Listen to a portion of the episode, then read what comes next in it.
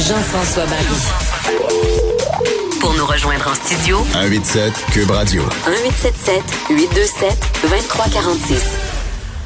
On va parler de psychologie un peu dans les prochaines minutes, de santé mentale. Euh, c'est un article ce matin sur le site de Radio-Canada qui parle des, chocs post-traumatiques des chauffeurs d'autobus. Ça donne entre autres l'exemple d'un chauffeur d'autobus dans la région de Québec en 2018 qui embarque un jeune qui s'appelle Vincent Dallaire. Et euh, Monsieur Dallaire n'a plus de points sur sa, sa carte, n'a plus d'argent sur sa, sa carte, donc il lui demande de débarquer. Il veut pas. Oui, oui, faut que tu débarques. Et finalement, il finit par y mettre son poing dans le visage. Multiples fractures du nez. Il a dû être opéré. Commotion cérébrale. Il a même menacé de le tuer en quittant.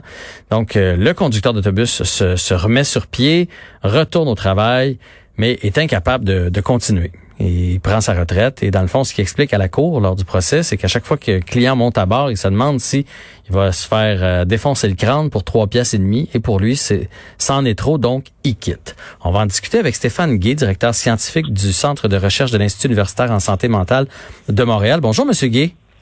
Bonjour. Donc, on, va partir de cette de cette histoire-là. On rappelle qu'il y a quand même 156 agressions euh, qui ont eu lieu l'année dernière euh, juste ici euh, à Montréal. puis, avant de partir la, discussion, je, veux que vous nous expliquiez c'est quoi un, choc post-traumatique. On entend ça tout le temps. On fait comme si on connaissait ça tout le monde. On, entend ça les nouvelles. Ah oui, il y a eu un choc post-traumatique. Puis on fait ben oui, ben oui, ça fait bien du bon sens. C'est quoi exactement quand on utilise ce terme-là?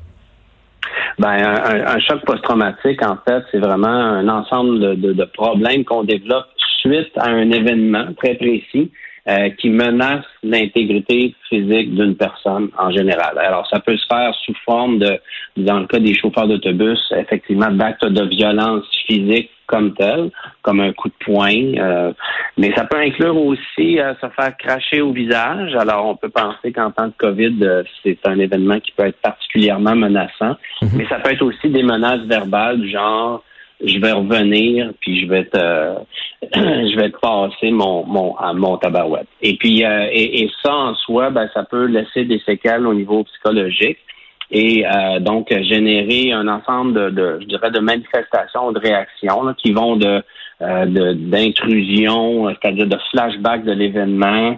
Euh, ça va aller aussi jusqu'à de l'évitement. Alors les, les, les, chauffeurs peuvent avoir une grande difficulté à retourner simplement s'asseoir dans leur siège de chauffeur et particulièrement aussi les trajets ou, le trajet sur lequel est arrivé, par exemple, l'agression. Mm-hmm. il y a aussi ce qu'on peut penser un euh, des réactions euh, négatives intenses. Il y en a certains qui vont se sentir coupables d'avoir vécu ça ou de ne pas avoir réagi d'une manière X ou Y, Z, mais dans les situations comme celle-là, euh, souvent on réagit par, par réflexe. Et finalement, il y a aussi tout un paquet en fait de, de, réactions physiologiques très excessives là, qui vont rester longtemps et qui fait en sorte que les gens, par exemple, vont sursauter facilement, vont demeurer hyper vigilants, puis vont avoir de la difficulté à dormir. Alors, c'est vraiment un ensemble de symptômes qui font que la personne devient dysfonctionnelle et ça devient très difficile pour un chauffeur, par exemple, de se maintenir en emploi quand ça arrive. Mais là, on dit dysfonctionnel dans euh, quand, quand ils revivent ou ils ont l'impression de revivre la même situation. Ça veut pas dire qu'ils sont dysfonctionnels dans la vie, par exemple, avec leurs enfants ou avec leurs conjointes ou quand ils sont en vacances. C'est quand vient le temps de reproduire un peu l'événement. Je comprends bien? Non. En fait, euh, quand vient le temps de reproduire l'événement, là, il y a des il y a une réaction physique intense qui se produit, ce qui les amène à avoir vraiment le goût de, de, se retirer de la situation. Mais euh, ces symptômes-là, ils peuvent durer des semaines, des mois, des années. Et effectivement, ça affecte toutes les sphères de la vie de la personne. Okay, Donc, euh, c'est pas, c'est pas, pas seulement au travail. OK. Est-ce que deux personnes qui, qui ont le même événement peuvent réagir de deux différentes façons. Un, autre chauffeur aurait pu, lui, retourner, euh, s'asseoir sur son siège et faire comme si de rien n'était, alors que l'autre personne, elle, était capable de continuer. Absolument. Euh, y a, chaque personne réagit à sa manière. Euh, une même personne va réagir d'une manière X à, un événement et d'une manière Y au, au même type d'événement, parfois pire. Euh, puis ils vont réagir moins. Alors, il y a, de la variance autant euh, entre les personnes qu'au sein de la personne même, selon les, événements qu'elle vit. C'est un une des choses qu'on sur lequel on fait beaucoup de recherches, essayer d'étudier ce qui s'appelle les facteurs de risque et de protection pour essayer de comprendre qui est plus à risque euh, que, que, que, les autres. Euh, puis ce type de facteurs-là, il y en a principalement deux qu'on sait actuellement. Euh, c'est tout d'abord la gravité de l'événement, dans quelle mesure, autrement dit, euh, ils ont eu peur de mourir durant l'événement. Puis le deuxième, c'est la qualité du soutien qui a été reçu suite à l'événement. Et là, on sait que euh, les organisations, les milieux de travail ont un rôle important à jouer, mais tout comme la famille aussi. OK. Et là, parlons de la personne qui a été agressive pour trois pièces et demie. Euh, qu'est-ce qui, se, qu'est-ce qui se passe dans sa tête, dans, dans, parce que là, vous vous êtes spécialisé là, dans la santé mentale, qui fait en sorte qu'on tabasse quelqu'un pour euh, une entrée dans l'autobus? Ben, écoutez, euh, on, on, on, voit un peu le même phénomène actuellement euh, quand on fait de quand certaines personnes se font demander de porter un masque, n'est-ce pas? Oui. Alors, euh, c'est exactement le même phénomène. Alors, c'est vraiment, c'est un moment de tension qui est créé. Euh, puis évidemment, la personne qui va faire l'agression a des prédispositions à le faire. Alors, soit qu'elle est euh, violente ou agressive, on va dire de nature, mais souvent aussi pour les chauffeurs d'autobus, par exemple, euh, il y a l'intoxication qui entre, en ligne de jeu. Et évidemment, donc les, les, les chiffres de nuit des chauffeurs d'autobus euh, sont, sont, parfois plus pénibles à cause de ça.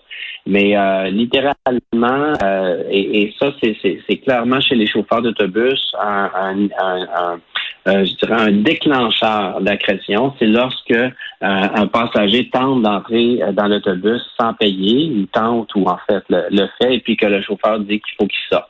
Alors, c'est vraiment un, déclencheur et, et parfois même d'agression. Bon, ben, on a abordé vite vite le sujet de la COVID. Allons-y un peu là-dedans parce qu'on vit une situation euh, étrange cette année en 2020. Certains se sentent oppressés, euh, d'autres euh, s'inquiètent pour leur pour leur avenir. Donc mentalement, c'est pas c'est pas facile. Moi, j'ai l'impression que dans bien des cerveaux, dans bien des, des des maisons, on sait pas ce qui se passe. Il y a des gens qui vont pas bien.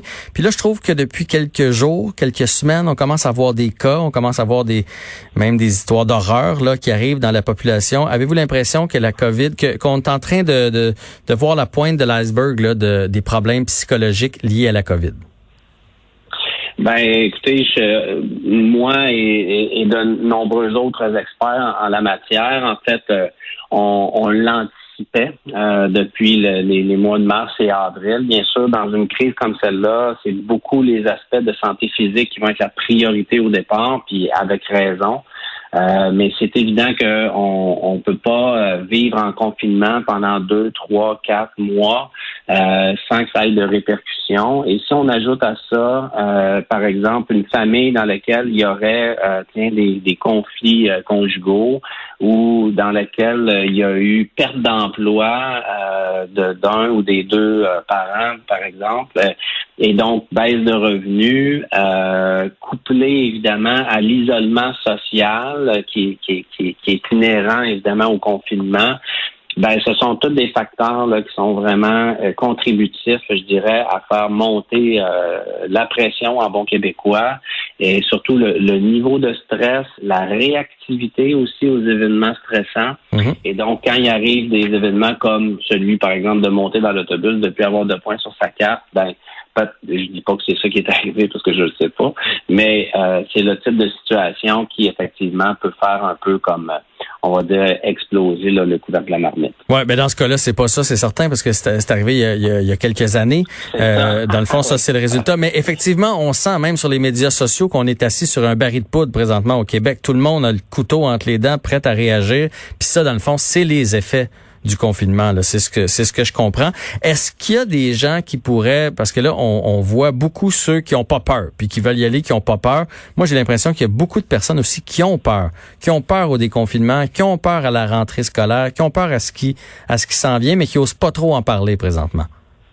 Ah, absolument. C'est, moi, j'en connais plein, en fait, qui craignent de prendre le transport en commun actuellement euh, dans mon environnement, qui ne, qui ne le prendraient sous aucune considération, là, et même si le masque est devenu obligatoire. Donc, la, alors, puis oui, on les entend moins, ces personnes-là, comme vous le dites. Moi, je, je le pense, là, c'est une opinion personnelle que je, que je vous dis, là, je la partage. Euh, je, je, partage cette opinion-là que vous avez.